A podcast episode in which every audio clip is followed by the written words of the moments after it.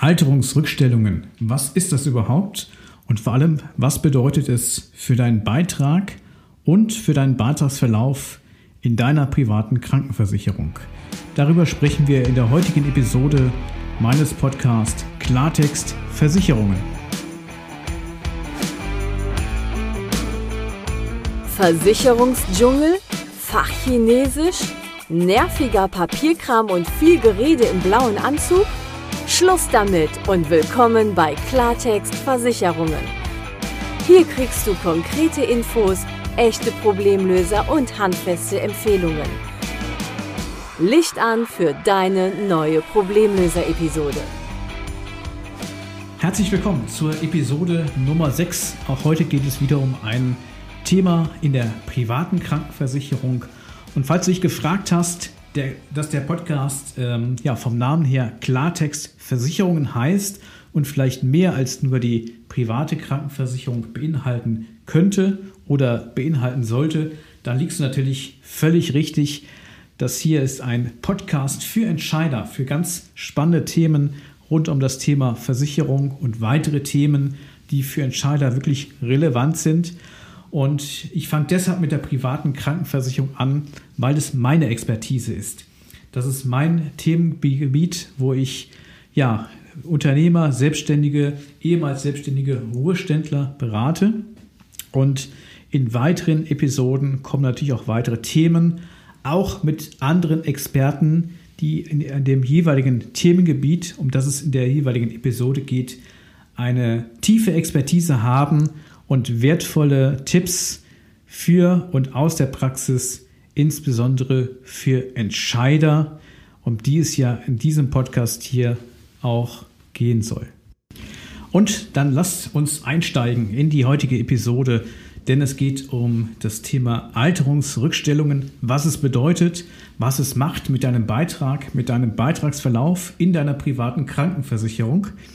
Und eine Hoffnung, die ganz viele langjährig Privatversicherte oder auch weniger lang Privatversicherte äh, Kunden haben, ist, dass der Beitrag insbesondere im Alter nicht mehr steigt oder nicht mehr so stark steigt. Und äh, viele kennen den Begriff der Alterungsrückstellung, also kennen zumindest das Wort und bringen das auch damit in Verbindung, dass es helfen soll, dass die Krankenversicherung im Alter nicht mehr ganz so teuer wird. Und das tut es ein Stück weit auch, aber viele Effekte, die man sich vielleicht erhofft, kommen auch von anderen Instrumenten als dem Thema der Alterungsrückstellungen. Diese werde ich auch hier in dieser Podcast-Episode erwähnen und kurz beschreiben, einfach, dass du es ein bisschen für dich einordnen kannst und auch mit dem Begriff der Alterungsrückstellungen halt entsprechend umgehen kannst und weißt, was zumindest grob sich dahinter verbirgt. Und um es gleich vorwegzunehmen, äh, die Beiträge in der Krankenversicherung steigen auch im Alter. Das erleben ganz viele langjährige privatversicherte Kunden, die schon im Rentenalter sind, dass der Beitrag dort in vielen Fällen steigt. Das hängt natürlich im Wesentlichen auch mit dem Tarif zusammen, in dem sie versichert sind, aber eben auch mit der Tatsache, dass zwar, es zwei Instrumente gibt, die eine Beitragsanpassung im Alter abmildern und in bestimmten Jahren in der Vergangenheit auch verhindern konnten, ähm, aber letztendlich auch ältere Privatversicherte einfach erleben, dass die Beiträge auch eben im Alter nach oben hin angepasst werden, dass auch dort Beitragserhöhungen gibt, einfach weil der Anpassungsbedarf in den Tarifen so ist, ähm, ja, dass der Versicherer, dem Versicherer gar nichts anderes übrig bleibt, als hier Anpassungen vorzunehmen. Das heißt, weder die Alterungsrückstellungen noch andere Instrumente, die für eine höhere Beitragsstabilität im Alter sorgen sollen und letztendlich auch ein Stück weit auch dafür sorgen, die können verhindern, dass es tatsächlich zu Anpassungen der Beiträge im Alter auch entsprechend kommt. Alterungsrückstellung meint im Wesentlichen eine ja, Glättung des Beitragsverlaufs. Wenn ich beispielsweise in jungen Jahren in die private Krankenversicherung gehe, dann habe ich natürlich aufgrund meines jungen Alters zumindest statistisch gesehen eine geringere Wahrscheinlichkeit von hohen Gesundheits- oder Krankheitskosten. Natürlich, weil ich in jüngeren Jahren weniger ähm, wahrscheinlich äh, von Krankheiten heimgesucht werde oder auch also von chronischen Erkrankungen, die dauerhaft hohe Kosten auslösen können oder auch einzelnen ähm, ja, Diagnosen, die natürlich äh, Operationen beispielsweise nach sich ziehen oder langjährige Therapien, die viel Geld kosten und somit natürlich hohe Krankheitskosten dann auslösen können. Im Alter sieht es natürlich ganz anders aus. Dort müsste ich risikoadäquat wahrscheinlich einen deutlich höheren Beitrag zahlen ab einem bestimmten Alter, als ich tatsächlich zahlen muss, äh, aufgrund eben, dass äh, Guthaben aus den Alterungsrückstellungen sozusagen mit dem laufenden Beitrag verrechnet werden. In jungen Jahren führe ich also mehr Beitrag zu, als risikoadäquat wäre.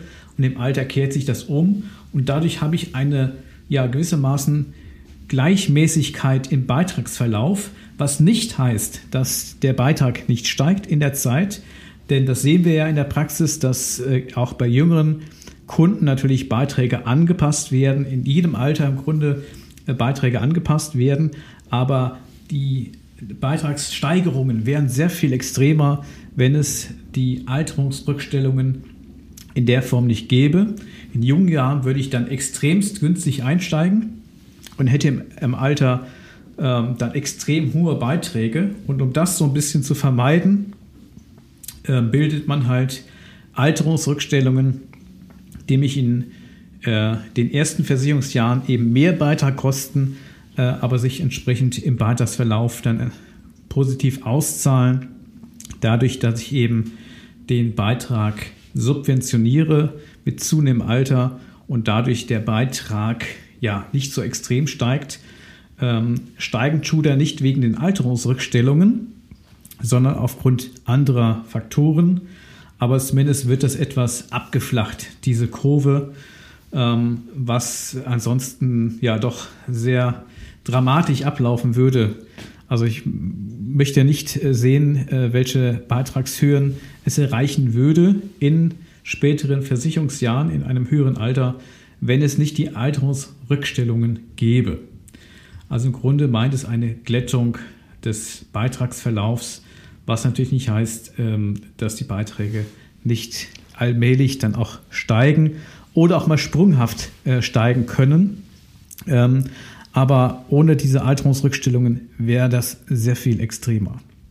Aus meinen täglichen Gesprächen erfahre ich immer wieder, ja, dass viele Kunden die Annahme haben oder zumindest die Hoffnung, dass ab einem bestimmten Alter die Beiträge gar nicht mehr steigen oder nur noch gering in geringem Umfang steigen. Und es gibt tatsächlich Instrumente, die so ein bisschen darauf hinwirken. Dazu zählen aber in dem Sinne nicht die Alterungsrückstellungen, die werden übrigens häufig mit, dieser, mit diesem Effekt in Verbindung gebracht, was aber gar nicht der Fall ist, sondern die Alterungsrückstellungen glätten über die gesamte Laufzeit den Beitrag und führen natürlich im Endeffekt auch dazu, dass der Beitrag im Alter dann etwas milder abläuft äh, als ohne diesen Effekt. Aber es gibt weitere Instrumente, die die Versicherer einsetzen, die dazu führen, dass der Beitrag äh, der Beitragsverlauf, also Beitragsanpassungen im Alter, zumindest etwas abgefedert werden sollen und ein Stück weit auch tatsächlich abgefedert werden. Ähm, wobei man auch hier Theorie und Praxis immer unterscheiden muss. dass ähm, was man ursprünglich mal angedacht hat an Instrumenten, die dahingehend wirken sollen und dem, was in der Praxis tatsächlich auch umsetzbar ist. Das eine ähm, Instrument ist, dass die Versicherer von ihren Versicherten bis zu deren 60. Lebensjahr einen 10%igen Beitragszuschlag erheben auf den eigentlichen Tarifbeitrag der Krankheitskostenvollversicherung. Ähm, und aus den Rücklagen, die aus diesem Beitragszuschlag sozusagen finanziert werden, wirkt sich dann ja eine Bremse aus ab dem 65. Lebensjahr des Versicherten, dahingehend, dass dann Beitragsanpassungen zumindest abgemildert werden.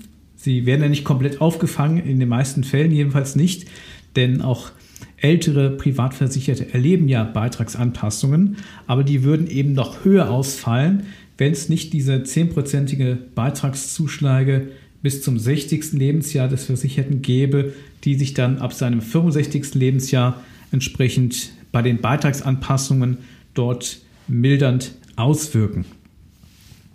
Und darüber hinaus verwenden Versicherer auch Zinserträge oberhalb des Rechnungszinses ähm, dafür, dass die Beitragsanpassungen im Alter abgemildert werden, ein Stück weit abgepuffert werden, auch wenn das ähm, jetzt eben ja nicht mehr dazu führt, dass Beitragsanpassungen verhindert werden. Was natürlich auch damit zusammenhängt, dass wir heute im Jahr 2021 auf über zehn Jahre Niedrigzinsphase zurückblicken, was natürlich auch die Versicherer betrifft, auch wenn die teilweise anders anlegen, als das gemeinhin Privatanleger tun und durch institutionelle Investments natürlich auch andere Erträge äh, erzielen können. So schlägt sich trotzdem natürlich die Niedrigzinsphase auch dort durch, sodass eben weniger durch Zinserträge letztendlich abgepuffert werden kann an Kostenentwicklung äh, und gleichzeitig natürlich mehr durch nachträgliche Beitragserhöhungen in den einzelnen Tarifen hier gedeckt werden muss, was letztendlich natürlich dann auch die Versicherten trifft. Und ähm, in früheren Jahren war es natürlich leichter, durch gute Zinserträge, die die Versicherer äh, erzielt haben, hier Kostenentwicklungen in den Tarifen ähm, dadurch aufzufangen, indem man eben diese Zinserträge nutzt. Und äh, heute ja, ist dieser Effekt fällt geringer aus und dadurch kommt es natürlich dann auch zu höheren Beitragsanpassungen, als man vielleicht vor 10, 15, 20 Jahren erlebt hat. Neben natürlich weiteren Faktoren, die einfach einen höheren Anpassungsbedarf mit sich bringen, wie zum Beispiel der Tatsache, dass man viele Tarife in der privaten Krankenversicherung schon vor Jahren oder Jahrzehnten für Neukunden geschlossen hat. Also eine gewisse Vergreisung der Tarife stattfindet.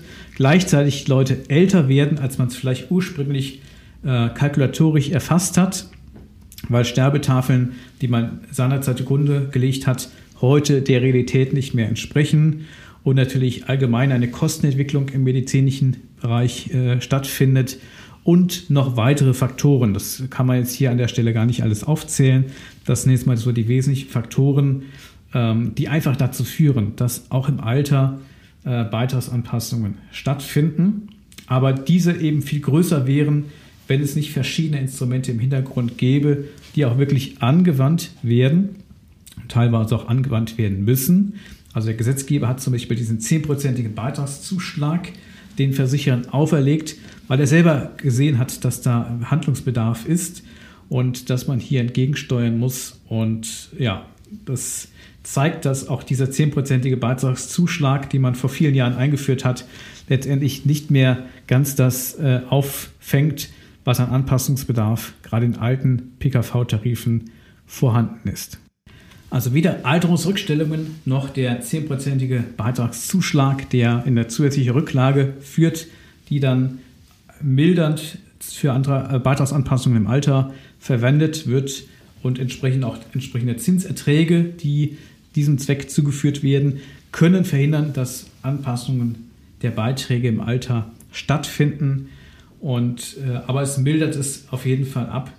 Und wenn es diese Instrumente nicht gäbe, sehen die Verläufe der Beiträge, insbesondere im Alter, sehr viel krasser aus. Also es ist schon sehr, sehr wichtig, dass man in diesem Bereich hier Maßnahmen äh, ergriffen hat und die auch so vollzieht.